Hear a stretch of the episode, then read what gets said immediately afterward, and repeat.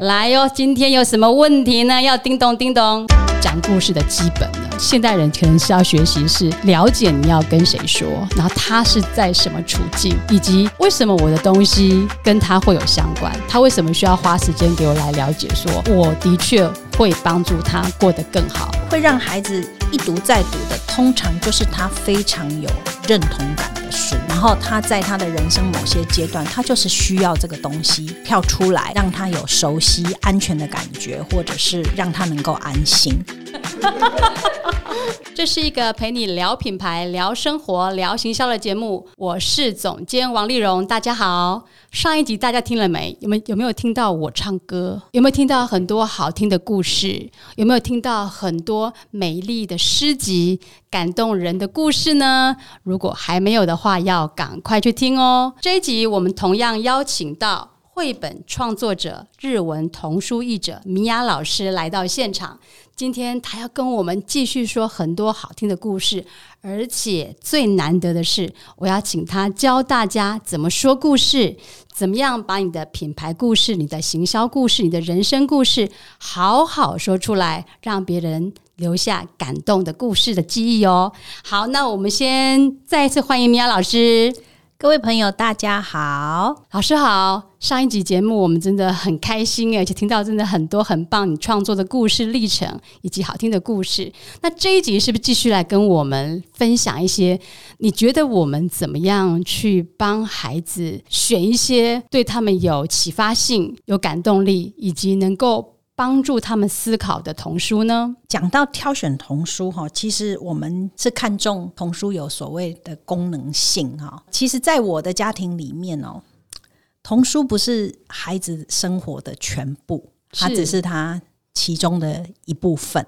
那我通常为小朋友挑书，我喜欢的都不是说教类别。对呀，所以要诚实哦，要爱干净哦，要刷牙哦，哦，好可怕，好可怕。虽然这些确实很重要啦，就是说教类就好恐怖，要分享，对不对？不要打架，对。对，其实成长过程当中，孩子学会这些事情都都很重要，但是，但是他不一定要透过童书来教导啦。对，好，所以你你问我怎么为小朋友挑书啊？这说实在是一个很大的，你都怎么挑啊？帮你们家宝贝都怎么挑？我帮我们家的小孩挑书，一定都是从有趣的挑起呀。对呀，所以我们就是学你看你的秘诀秘招是什么？有趣的，什么叫做有趣？就好笑的吗？哦，好笑当然最重要，是其中一个。然后比如说，它能够提供一个开放性的思考的点的。嗯，我我举一个例子啦，就是没结局那一种吗？它会有结局，可是它可以开启很多的讨论。很多父母都很怕选那种啊，这本就没结局啊，这种书就不就是好像买这个干嘛？没有结论，没有结局。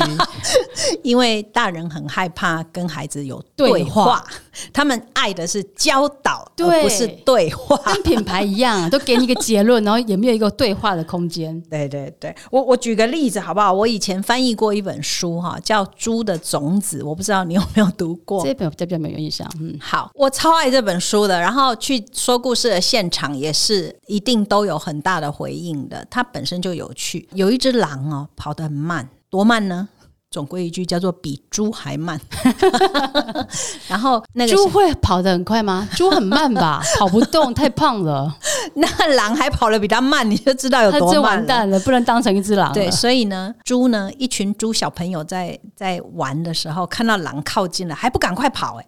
还会拿着跳绳，或者是拿着陀螺站在那里呢，转头说：“哦，他来了。” 或者还会跟他扮个鬼脸这样子。然后狼过去追，还会啵啵的，然后就很痛苦。我到底要怎样才能吃到猪肉呢？其实光是这样子一个好笑的设定啊，小朋友就会七嘴八舌了。对。哎，完全超乎我们的想象的设定，对不对？狼势必要吃到猪，而且狼一定要跑得比猪还快。可是偏偏呢，世界上就是有这样子的怪狼，对，一只怪狼。其实小朋友很能够从这一只狼的身上找到同理。为什么？因为在学校，我怎么样？我数学就是考的比别人差，或者是我体育我就是比别人差，一定有这样的小孩，他在某一个环节就是能够去同理那一只狼的特别好。那这只狼呢，很苦恼的时候，竟然出现了一个狐狸博士啊！狼就跟他说：“狐狸博士，你什么都懂，你可不可以有没有什么东西可以给我吃，或者是教我？”能够跑得比猪还快，我就可以吃到猪肉了，抓来吃。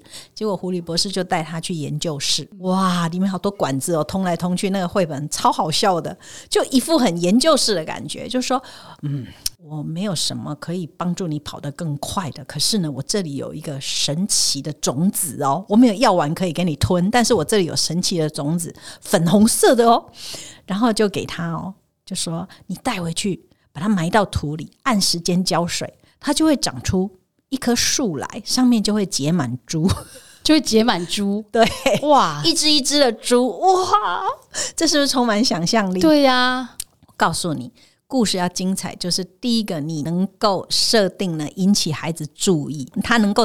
觉得同理的那一只狼的角色，再来新奇，什么会有树长出猪？你说树长出果实，我们都可以想象嘛。但是是长出猪来哦，那光是拿着这个书，是不是会好想赶快往下看结果？对，结果那只狼真的把种子埋到土里，然后就冒出芽，嘣。真的有绿芽长出来了，在浇哦，是猪吗？是猪吗？啊，长出来是还没呀，就是芽 而已啊。然后要浇那个狐狸博士给他的神奇药水哦，不是随便的水，然后给他浇了神奇药水，哎，越长越大。然后有一天醒过来的时候，哇，变成大树了，可能不久的将来真的就会有猪可以吃了。好，再来，隔天起来。哇！眼睛一张开，咚，树上挂满了一只一只的猪，你就可以想象这只狼是不是快要有猪肉可以吃？对呀，对。结果这只狼就站在结满了猪的树下，想象着自己可以吃猪肉的情景哦，哦，快要流口水了。这个时候，地板传来了咚。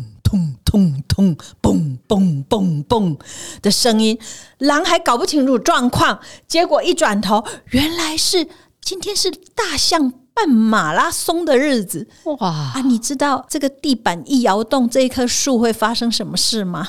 就抖抖抖，东西都掉下来。所以呢，一只一只的猪就从树上掉下来，就跟着马拉松的队伍跑走了。幸好无极架。跟他几架呢？摔下来的时候，他可以哭掉球头，那个头就撞到树头啊，然后就昏倒了。所以他跑不动。对，狼呢，他的眼前就有一只猪，就躺在那里，没有跑掉的猪哦。他立刻呢去找来木材，立刻生火。他。准备烤猪了，呜！这狼呢，这一生终于第一次要有猪肉吃了。可是他正在生火的时候，那一只猪醒过来了。狼跟他说：“哎，你再等一下，再等一下，我等我一下，我就可以把你烤来吃。”怎么可能等？孩子其实看到这里都哈哈大笑，有哪一只猪真的笨的像猪一样，才会留下来给你吃？所以他就挣扎，结果挣扎的时候，那个狼为了制止他呢，就过去。可是他旁边有一堆火啊，他那个尾巴就去扫到那个火，就燃起来了。所以狼的尾巴着火了，猪跑掉了。你觉得它还有猪肉可以吃吗？没有办法有猪肉了。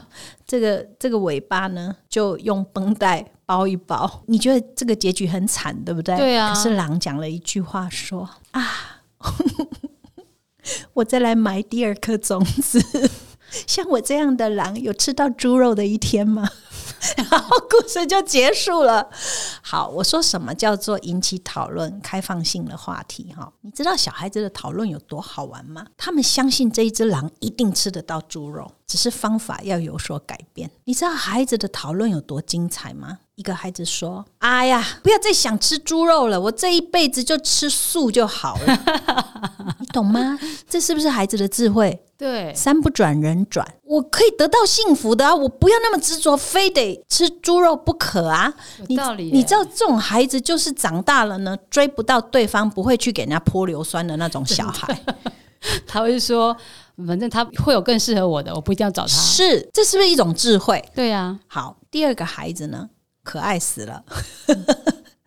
他说什么？我还是重啊，我一定吃得到猪肉啊。可是我要有那个围墙先围起来，不要让大象来。大象呢？即便经过呢，咚咚咚掉下来了，猪还是在这个范围里面。有道理。这是什么？懂得风险控管的小孩，他已经知道会发生什么事，然后他已经先做好准备，准备了。嗯，好，第三个孩子，哎呀，我好爱哦，这种孩子，他说什么呢？种子哦，不要种了啦，我就好那个放到我嘴巴里面，然后神奇药水就往我的嘴巴弄，然后我就把它吞下去，这样就算有吃到猪了啦。啊，就假装有这样。这个叫什么？自己去诠释幸福的孩子，嗯你，知道吗？他讲这阿种 Q 话精神啊，我觉得是我没有吃到猪肉，可是我沾到边也算了。他自己解释他的幸福啊，什么叫幸福？我一定要买买豪车豪宅我才算吗？我有公车，我说我每天都有专用的司机，就是公车的司机嘛，对不对？对，幸福是自己去诠释的嘛。其实孩子的回答都让我看见他们有自己的一套的智慧在里面啊。那个孩子讲完了，旁边的小朋友就讲了：“哦，那你以后哈、都不要喝那个木瓜牛奶啊，你就吃一块木瓜，然后喝一口牛奶，自己咬一咬，就算有喝到了。”你看这多精彩，对不对？大人为什么都很害怕跟孩子对话呢？光是这样子一个故事，孩子去好奇这个狼的一生到底吃不吃得到猪肉，然后对应到自己的生活。你说可以为孩子选这样子的书，有趣的书，他们会对阅读感到耐不耐烦吗？还要我们说、哦，你非得读什么书，你才会学习，你才会好奇吗？如果我们第一步能够为孩子选，可以同理他的心情，他觉得有趣，然后有很多开放性的讨论在等着他的，我相信每个孩子都会乐于学习跟探索。那是不是像这样的书就必须搭配着父母也要一起讨论？如果老师啊、阿公阿嬷啊、父母啊愿意跟他讨论，当然是很好啊。那所以像你会让孩子去选书吗？还是是你帮孩子选？呃，一开始的阶段，因为买书的掏钱的是家长嘛，所以一定会经历所谓的我为他们选书的这个阶段呐、那通常呢，选书的这个阶段一定是符合孩子的发展。他年幼的时候，符合他的发展的书，他感兴趣的书，跟他已经念小学以后，他感兴趣的书是不一样的。那我能够做的就是掏钱的是我，很年纪还很小的时候，我帮你选书。你你年纪越来越大了，你有你的选书的标准，我带你去，然后你选了，我看看，就让他去摸索啊。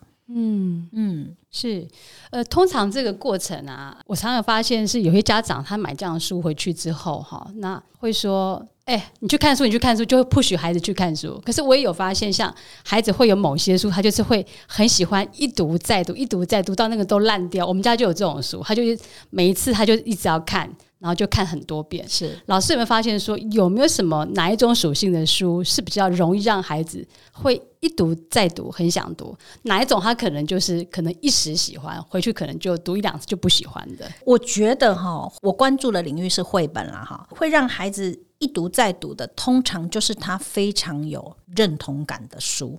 嗯，然后他在他的人生某些阶段，他就是需要这个东西跳出来，让他有熟悉、安全的感觉，或者是呃，让他能够安心。我举个例子哈，我女儿很小的时候，她很喜欢一个美国的创作者啊、画的书，叫《逃家小兔》。那个书的内容大致是那个小兔子跟妈妈说：“我要逃走了。”他就是想跟妈妈先有一段距离。有时候小孩就像我上一集提到的。我们叫比利做什么，他就说不要不要，对不对？他很想要做自己想做的事。那这一本呢，那个小兔子的书也是，他说：“妈妈，我要离家出走，我要我要逃走了。”其实他就是要做自己嘛。然后妈妈说：“那那我就去追你。”然后他说：“那我要变成小鳟鱼。”妈妈就说：“那我要变成捕鱼的人。”然后他说：“他要去躲在山上了哈。”然后妈妈就说：“我会变成登山的。人然后就这样一来一往。然后呢，还有比如说，他说我要变成在马戏团里面表演的那个空中飞人，然后妈妈就说：“那我也要去，好在空中跟你相遇。”然后反正去到哪里呢，妈妈都说会找得到他。然后那个那个兔子小男孩呢，他就说：“哎呀，到哪里都会被你找到，那我干脆留在这里，哪儿也不要去了。” 然后妈妈说：“嗯，这是一个非常好的决定，来跟红萝卜吧。”这个故事就结束了。那个有趣就是，你不管去到哪里，你妈妈就是会把你找回来。妈妈好烦哦。是某个角度来讲是这样，但是我女儿还小的时候，大概呃三岁的时候，她很喜欢那本书哦，因为那个对话太好笑了，去到哪里都会被妈妈抓到这样子。结果呢，她常常翻。她那时候三岁，因为在保姆家。的同伴被送去读幼儿园，他没有办了。我其实我的计划是要等到啊，可能五岁六岁再给他读幼儿园。结果因为他没有办了，我只好提前就把他送去读幼儿园。结果他不适应，每天哭。然后我就发现一件事哦，他那几天还在上学的日子哦。他一直拿《逃家小兔》出来读，就一个人默默的读，然后或者是拿给爸爸叫爸爸读。其实他都已经读过 N 遍了，他还是要叫你读。然后我们觉得不要，你已经会了，自己读。然后我就一直记得，他就坐在角落背对着我，一直翻那本书，一直翻那本书。我们给他上学上了几天以后，因为他开始哈不睡觉。会哭闹，我们后来决定他的时间还没有到，嗯，所以把他带回保姆家，说我们再等一年，嗯，所以那一段哈，他精神状态非常脆弱的那个阶段，涛家小兔一直在他的身边，到他回到保姆家，整个心神都稳定的时候，我才突然顿悟了一件事，他那几天他用那本书在帮助他自己说。不管我去哪里，我妈妈会把我找回来。嗯，你你知道吗？我其实想起来会会很难受的，就是说，哦，他曾经精神状态濒临到一个阶段，是他必须去说服自己，靠文学的力量来走过那个艰难的时刻。所以你刚问了我一个问题，说小孩子会不断重复的读某一本书，有可能那本书就是带给他很深的精神的力量。也许是让他发自内心的好笑，那一种释放他里面的压力，那个幽默；也许是美感，他就是看到这个图他就很舒服；也许是看到这个结局，他就觉得他同理了里面的主角遇到的困难，最后留着一个希望，一定会被解决的。所以孩子会这样子不断去读同一本书，我觉得家长。不应该责备他，或者是念他、数落他，永远都读同一本。嗯，他一定有他内在跟那一本书很重要的连结，只是他的口语没有办法言说，就好像我要等到多少天之后。年纪多大以后，对那小孩子更是，他没有那样子的一个语言的手段可以工具哈，可以让他把他很潜意识里面的东西挖出来说给你听。所以家长呢，如果真的遇到孩子很爱同一本书，把它翻到烂掉，其实你要心存感谢，有这么重要的一个书可以陪这个孩子这么长的一段时间。哇，这样说一说，真的提醒了我，我从来没有从这个角度思考过。我今天回去要找一找我们家翻烂那几本书，是在。回想一下，大概什么阶段的时候是那几本书陪我女儿走过那些历程？应该都会有一些故事在里头。而且你还会想说，有的书哦，你觉得这个书又没有怎么样？哈，我们常常选书给孩子，会觉得说，哎，有没有教育性？对啊，好，或者是很畅销，大家都说好，我非得买给孩子看不可。我们都有很多大人的想法，然后读小孩看的书会觉得，哎。奇怪了，这本书 明明就没有怎么样，没有特别，为什么这个孩子这么喜欢？说实在，我养两个孩子，一个男一个女，我发现他们喜爱的书的类型很不一样。然后有时候我也说不出原因。可是那个孩子呢，长大了，他在书架上突然跟那本书相遇的时候，他就很兴奋，然后拿出来。然后会告诉你说这本真的很好看。然后有时候我我这个已经研究童书这么多年的人都还在想啊，基本写何况你都一样。但是他在他童年的时候就是有那样的连接，是那是个奥秘。嗯，我女儿有一段时间，她会她喜欢的书，她一直跟我说这本很好看，你一定要看；这本很棒，你一定要看。那我觉得那个就是一个分享的过程，可能就触动了他的生命。他也希望跟妈妈分享他感动的事情。是。哇，讲到这边是是有很多的收获，有很多的提醒哎。那接下来就想请问老师，老师像你刚才讲说，你翻译这么多书，然后你自己现在创作者，真的就是一个说故事的高手了。那我觉得从行销领域，我常常跟我的朋友分享说。如果你都没有什么任何行销预算的情况之下，最基本也最重要就是你要能够好好的把你品牌的故事讲出去，讲一个好听的故事，让别人有感受、有感动，而且会一直持久的认同你。那今天就想请老师教教我们，怎么样去说一个、讲一个、写一个好听的故事呢？嗯，讲故事这件事哈，因为我才两哎一个多礼拜前才去高雄。有我有去 对，那个高雄市立图书馆办的那个绘本沙龙。国际，绘本沙龙，是第一天是跟日本的创作者对谈，第二天是拿那个创作者画的图，一个故事宫泽贤治的童话，他去画插图啊。嗯，然后来跟小朋友讲，叫做啊联经出版的那个《银杏的果实》嗯。这本书，其实那个是一百年前 宫泽贤治写下的故事，那他讲给一百年后的现在的小孩听。听。其实我在预备的阶段，我也一直在想，它并不是一个起承转合那么清楚。说它有什么很新奇、很好笑，没有迭起，没有，它其实啊、就是在讲一颗银杏，它结满了果实，然后那些孩子要离开银杏妈妈，就那个过程，听起来有点平淡，对不对？嗯果实成熟了就是要离开妈妈。那宫泽贤治要谈的是那些果实离开妈妈的这个阶段，妈妈有她的痛苦，孩子有他的不安。那他就是要讲那个过程。那当然背后要讲的就是独立的存在，嗯，离开母体，然后踏上自己的旅程。每个人有每个人的旅程，这你要讲命运也好，或者是我们生在这个世世界上，你就是必须走这样子一遭。如果你一直待在妈妈身边，恐怕我我如果讲直接一点，就是死路一条嘛。我觉得一百年前宫泽贤治就写了那样子的童话，然后要讲给现在的孩子听，其实。他的故事很好，但是有一点平淡。好了，我就面对一个问题了。我当天要面对的是三十组的亲子，嗯，孩子是幼儿啊，有有几个少数是是小学阶段，我要讲给他们听哦。我如何去把一个是感人的，但是对孩子来讲相对平淡的故事，要怎么能够让孩子可以理解，理解？而且银杏是台湾常见的树木吗？也不常见，哦，那在很高的山我们才看得到嘛。在日本的话叫做行道树，因为它是温带地区，你出车站整排都是，你永远看不完的。只要秋天一到就金黄色。所以我要诠释这个故事之前，我第一个要想到的就是我的对象是谁。说给谁听？是，请问一下，你卖你的品牌的东西，你是要卖给谁？这很重要吧？对，对不对 target audience，对 T A 是谁？对，所以我要讲那个故事的时候，我第一个想到的是，我不是讲给大人听，我是讲给小孩听。小孩没见过银杏、欸，对，这个树长什么样，它的果实长什么样，所以我去，我并不是一开始就开始说，来，我要跟你们讲一个好感人。谁感人啊？你自己感感动了半天，人家没办法同感嘛。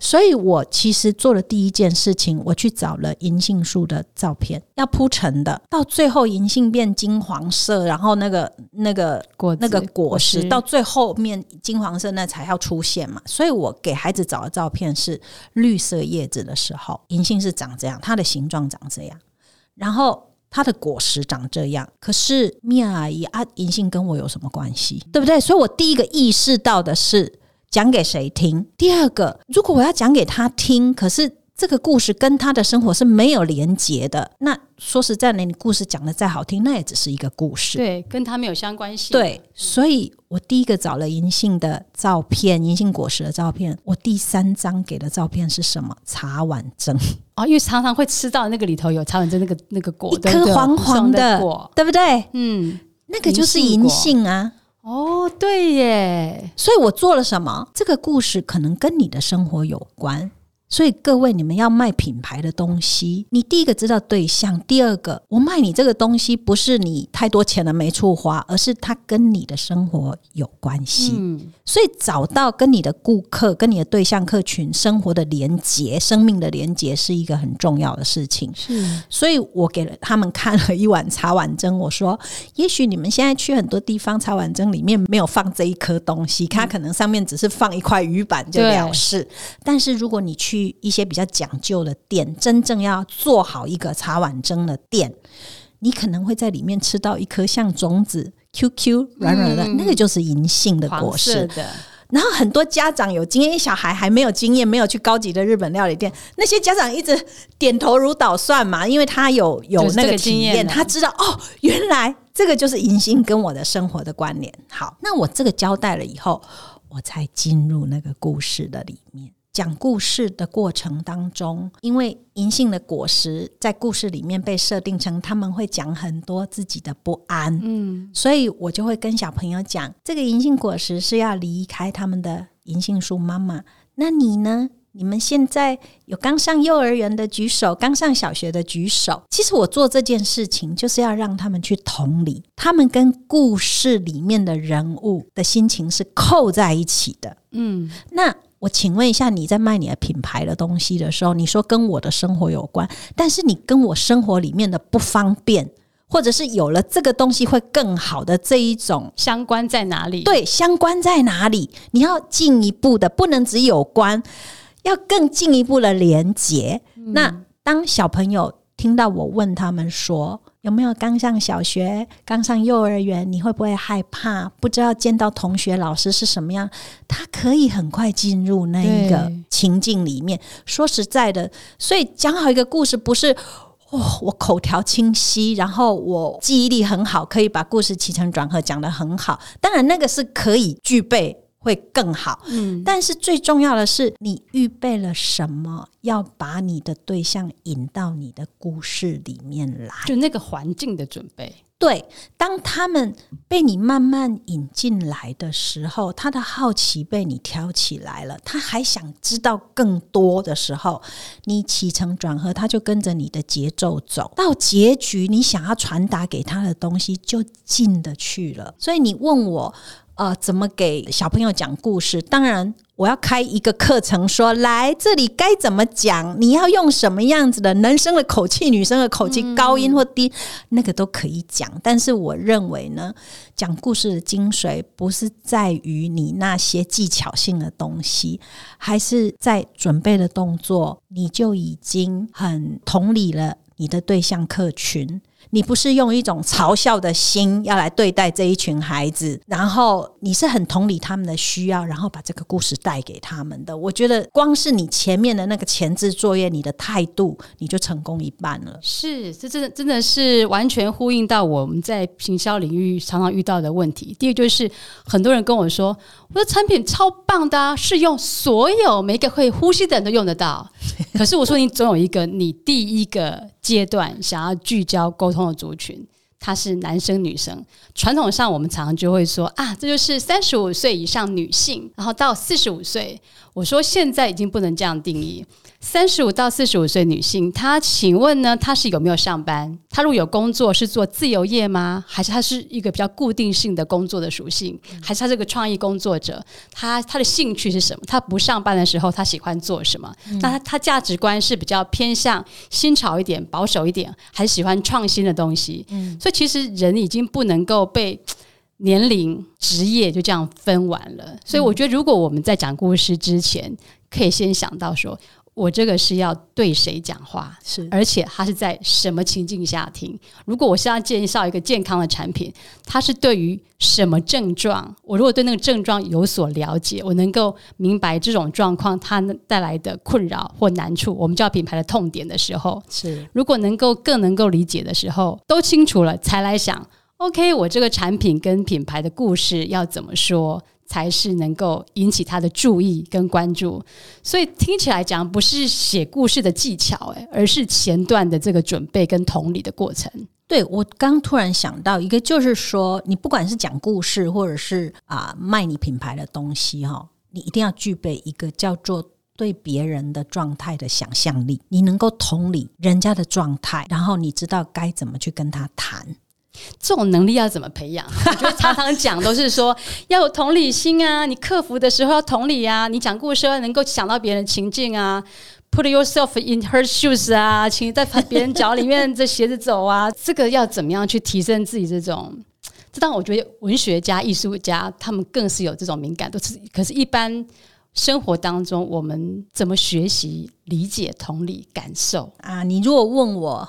同理小朋友的，嗯我觉得，因为我们离他们也蛮遥远的嘛，哈，年纪啊，背景啊，就像你们做品牌的时候，也觉得离你们的客户很遥远，对不对？对。但是哈，我我我觉得是至少哈，假设我我现在讲小孩好了，至少你你跟他蹲在同一个高度看事情。举例子了哈，我记得有一次啊，我跟一个朋友聊天，那时候他的孩子还小，大概三岁，男孩。然后他就跟我说：“哎，米娅老师，你好会画画哎，你是怎么学的啊？我儿子都画不好哎，三岁哦。”嗯，我说你儿子怎么了？为什么你认为他画不好？他就说：“哎，他真的画不好哎，他。”他呢三岁，然后我教他画个什么，然后画个人，他画的像鬼一样。然后呢，他爸爸就就说不要画，他拿给他爸爸看，他爸爸就骂他说你怎么画这么丑。然后我说好，那你你你骂他画这么丑之后呢？他说他就不喜欢画画了。对呀，我觉得哈，我刚刚讲的就是说什么叫同理，就是说你站在跟他同样的高度，你如果跟他一样三岁。你看到他画的图，你一定不会觉得他画的不好，也不会说画像鬼一样。对，你会觉得好有趣，嗯，对不对？我那个朋友哈，我问他说，他爸爸为什么要这么直接说他画不好？那个朋友讲了一个听起来很有道理的话哦，他说，因为他爸爸说呢。他明明就画不好，我如果现在不告诉他，他还自以为好，将来出去还会被别人笑。哎，很多这个我好像听听起来蛮熟悉，很多父母都会这样讲啊，就是我会要在家里就好好叫他，以免出去丢脸。对，可是那要看你站在什么高度啊，嗯，对不对？你跟一个小学一年级的小孩一起算数学。跟你站在爱因斯坦的面前算数学，你不要一下子把那个层级拉那么高嘛，对不对？你跟他站在同一个高度啊，你一年级哇，你会从一加到十，好棒哦，而不是说从一开始你就站在很高的地方，然后嘲笑他，结果害他底下就算不下去了。你也不要期待将来有另外一个爱因斯坦会出现。我记得好像以前有一个日本的小孩写过一个诗哈，你们知道母亲的亲。啊，亲情的亲这个字呢，大家都会写吧？对，站立的立，嗯，下面一个木头的木，如果我们把它拆开来看的话，然后右边是一个剑。对不对？好，日本的小孩是这么说的。他说：“亲”这个汉字是怎么写的呢？就是呢，木头上面你站在上面，就是一棵树木的上面，你站在上面，然后来看孩子，这个叫做亲。可是现在好多爸爸妈妈都没有站在树上，一点点高度跟孩子拉开距离，都没有站在树上看孩子，都直接站到孩子的头上去了。你懂我的意思吗？还是说？如果你是站在木头上，你还可以帮孩子遮阴，然后你有远见的看这个孩子接下来怎么发展。你不是站在那个有一点远见的地方，你是直接站到他头上，然后就觉得你怎么长不高啊？你怎么怎么样？永远都是站得太近的批评，那就不行了。好，那个是小孩子的心声啦。好，那我回头来讲，我我其实遇到很多的呃人对孩子是没有同理心的。包含比如说，呃呃，孩子年纪还那么小，半夜起来尿尿这件事情，说一定要家长陪，嗯，然后就会被说你男孩子哎。要勇敢一点耶，要勇敢一点呢。你现在没有学会勇敢，将来怎么顶天立地都不会去同理啊！你可以跟孩子讨论，为什么半夜一定要起来尿尿？是不是我们睡前喝太多水分了？这个都是可以讨论，然后看要怎么样一起解决问题的。可是我们都跳过那一段，直接就是下评论，你就是懦弱，嗯，你就是不勇敢，胆小鬼。对，那你做品牌的人也是啊。如果你可以站在跟你的消费者同样的一个高度，我就是因为在这里不方便，所以我我需要这样子的产品。你如果可以站在跟他一样的高度，看见他的不方便，或者是说，也许他不一定需要这个东西，但是有了的话，他的生活可以有更不一样的品质。嗯，你如果可以站在那个高度跟他一起看你的产品、看问题的话。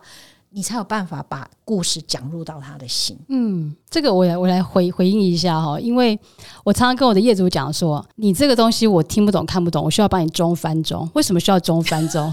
就是你可能的讲法太专业了，或太深了。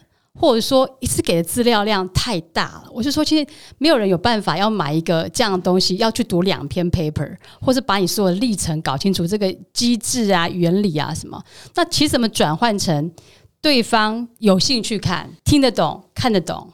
那我常常跟我们同事同事讲说，你怎么去评断一个好故事跟坏故事？就是如果我讲一遍给你听，别人听懂之后，他有办法跟别人分享。不需要回来讲说，就是那个什么啊，那个什么，他记不出那个资讯的话，我说这他大部分就差不多就是一个标准，就是他有没有办法理解完之后，他能够转述给别人听这个产品的特性、特色跟好处是什么，而不需要很多的解释跟笔记。差不多这样，我觉得都是一个讲故事的基本的。那这个过程里面，我觉得现代人可能是要学习是。第一个是了解你要跟谁说，然后他是在什么处境，以及为什么我的东西跟他会有相关，他为什么需要花时间给我来了解，说我的确会帮助他过得更好，或解决他的问题。嗯，这一些前提都解决了，我们再来想。故事要从什么地方开始写，才进入到技巧的的过程？是啊，所以我觉得今天听到很多这个写故事方，可能要开一班是请米娅老师来帮大家上课，教大家如何写故事、看故事、听故事。那老师，你觉得在这个生活当中，如果对父母有一些提醒的话，哈，你觉得在陪孩子在读书或看绘本、看故事的时候？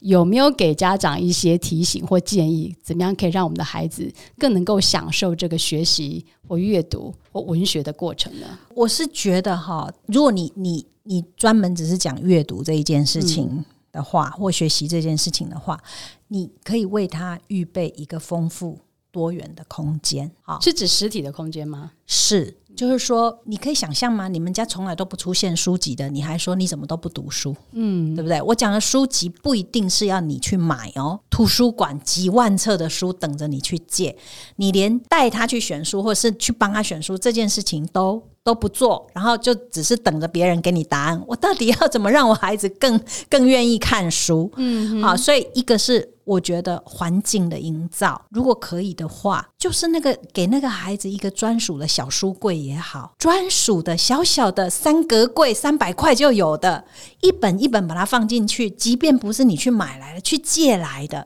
他随时无聊的时候不会只有电视，不会只有 iPad 或手机，他还可以有多元的选择，随时我都有书可以看，这是一个空间上的一个营造。另外一个就是说，我很希望大人哈尽量不要去干扰孩子的阅读、摸索或游戏。怎么叫叫做干扰呢？好，我举个例子哈，我们家的小孩哦玩很多种的玩具，尤其是那个儿子，小汽车、乐高，还有一些卡牌。那说实在的，有时候他玩这些东西哈，或看书也有，还有钓鱼，钓鱼那是另外的哈。他玩这些东西的时候。其实他都沉浸在那那个想象的里面。你不要以为男孩玩小汽车就只是小汽车好看，然后在那边两台撞来撞去而已。不是，我儿子呢发展到他自己拿那个废弃的纸箱哦，自己弄一条类似高速公路，超像的，还会转弯，厉害啊！然后他在干嘛？他在测速度。然后有时候就说红色的车跑比较快，还是蓝色的车跑比较快？然后他很小。你们一定不敢相信，他三岁的时候，因为他语言发展的还蛮快，他三岁的时候跟我讨论扰流板。扰流板的功用，他知道这个东西哦，因为感兴趣，所以他小时候两岁开始收集那个小汽车，他就开始问。为什么这是两门？这个是四门？为什么这个轮子比较高？那个轮子啊，就是底盘比较低。然后为什么后面尾巴要加一条？我们只好告诉他那个东西是什么，然后他就会问你：那为什么要加这一条？是因为帅吗？我说确实蛮帅的，但是不是这个原因，我还得自己去找。哦，跟风阻有关系。结果他对车子的那个想法就。一点一滴进来，所以小时候你说他在家里，我给他布置的那个空间里面一定有汽车的书，嗯，汽车不是只有汽车的绘本，还真的有各厂牌的那一种图鉴，图鉴哈，做的很专业哦。对，后来呢，他小学的时候跟我说他要买汽车杂志，小学的时候，对。跟我说要买汽车杂志，成人在读的那个，后面会付每一年度的那个价格，然后什么几 CC，性能怎么样，那个他都看，那个表格他都看，然后规格买到第二期的时候，他跟我说，我问他说要不要下个月再买，他说不用。我说为什么？他说汽车的更新速度没有那么快，他们永远就是那几台抱来抱去的。那我要的表格后面那几页都有了，那个不会很快的变化。好了，他就是这样子啊，从玩小汽车，然后读绘本，然后到汽车杂志，然后到社会新闻里面出现哪两辆车撞在一起？哎，那个安全气囊没有爆开，那个已经撞撞成一坨烂铁。他可以从旁边的轮框跟我说，这一台一定是哪一排的。你你懂我的意思吗？就是说，我们为他预备一个丰富多元的空间，里面有他要读的书，然后他在对于这个东西感兴趣的时候，我会问他：你需要我什么协助？那个协助也许是我。带你去找更多的书，或者是去买二手的小汽车。嗯，那我刚刚有一个东西，就是说不要去干扰跟打断的，就是说要给孩子充足的时间，可以他一个人沉浸在他的游戏或阅读的里面。因为我曾经遇过这样子的家长，因为我我们孩子爱玩车这些事情，一定会造成一个问题，他的房间不够用，他跑来客厅玩。然后你的客厅可能就会乱几天，嗯，我们要能够忍受经过那个乱的地方的时候回避，然后呢抱怨两句，那个场景仍然留给他，因为我知道这么大的阵仗哦，他一定有一套思考逻辑在里面。然后呢，我的朋友曾经问过我，看到我拍的照片说，你为什么可以容许他摆成这样？然后你们没有叫他收？我说，因为他那个思绪的连接很重要。我朋友给我讲一句话。我们家不行哎，我们家玩具不收不放饭，就不用吃饭的意思。嗯，好吧，那我只好祝福你了。我只好祝福你了。就是就是，孩子永远时间到了，他的思绪就是得打打打断。然后我们家很美很干净。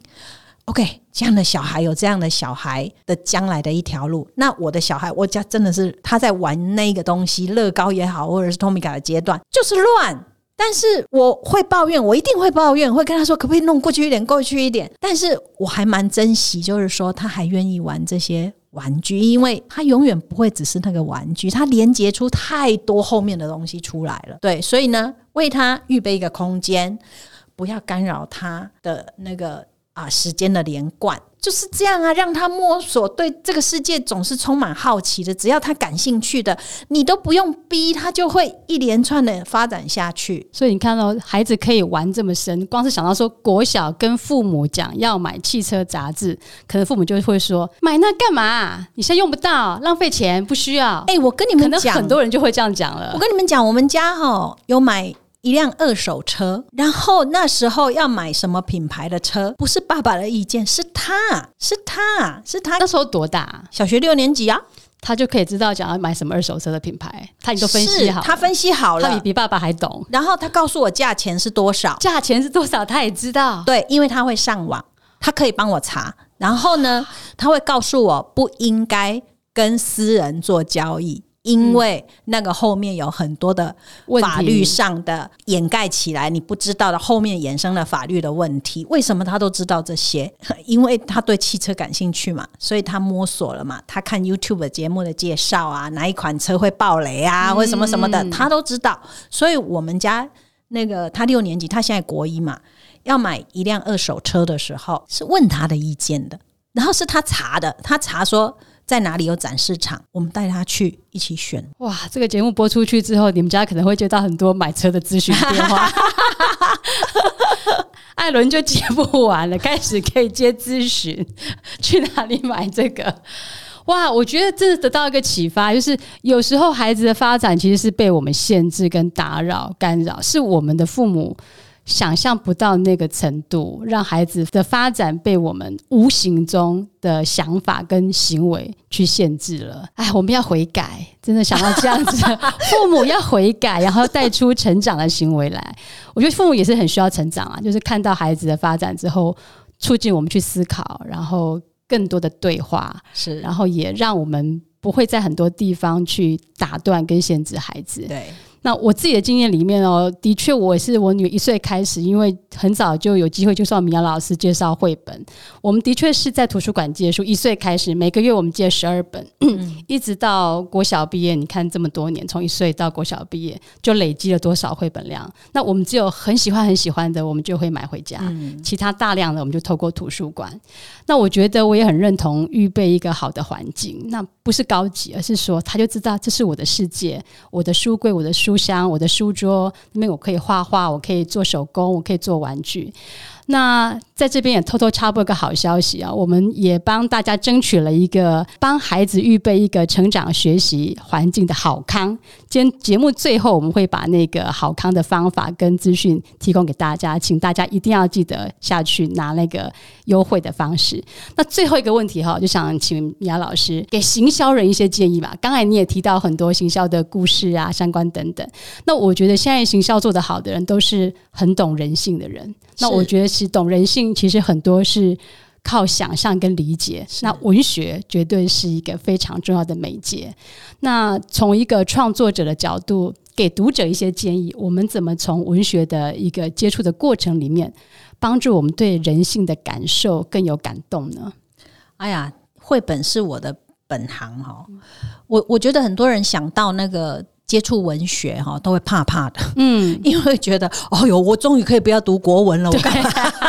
没错，因为我们的文学等于考试，嗯，可是呢，我是觉得，如果你想接触文学哈，绘本会是一个很好的入门，嗯哼，好，他把人生里面很多感觉很。微不足道的生活的小事，弄成了一个故事，很文学性、很有美感的呈现在你面前。绝对不要小看绘本哈！如果你想接触文学，我觉得绘本会是一个很好的入门。去借一点书回来，你慢慢的读，觉得有趣，越借越多，你就会读出自己的品味来。你也更知道，原来故事要这样讲。是，而且绘本还要搭配很多很美的图画嘛。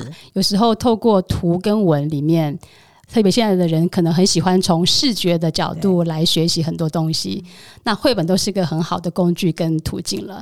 那我们今天真的很开心，谢谢米娅老师连续两集跟我们分享从创作过程，从绘本，从怎么学讲故事，要先学到。讲给谁听？还有那个情境的营造、理解跟同理别人的感受。再来就是，呃，如果想要让自己更能够体会跟有感动的话，其实要多接触文学。文学并不艰涩，从绘本开始。今天谢谢明雅老师，希望下次有机会还可以来到我们节目。谢谢大家。如果喜欢这个节目，请追踪并且分享给你的朋友。点击下方资讯栏，追踪我们的粉砖 IG，第一手时间收到更多的行销知识。想询问行销相关问题，也请留言叮咚。谢谢你的收听，我们下次见。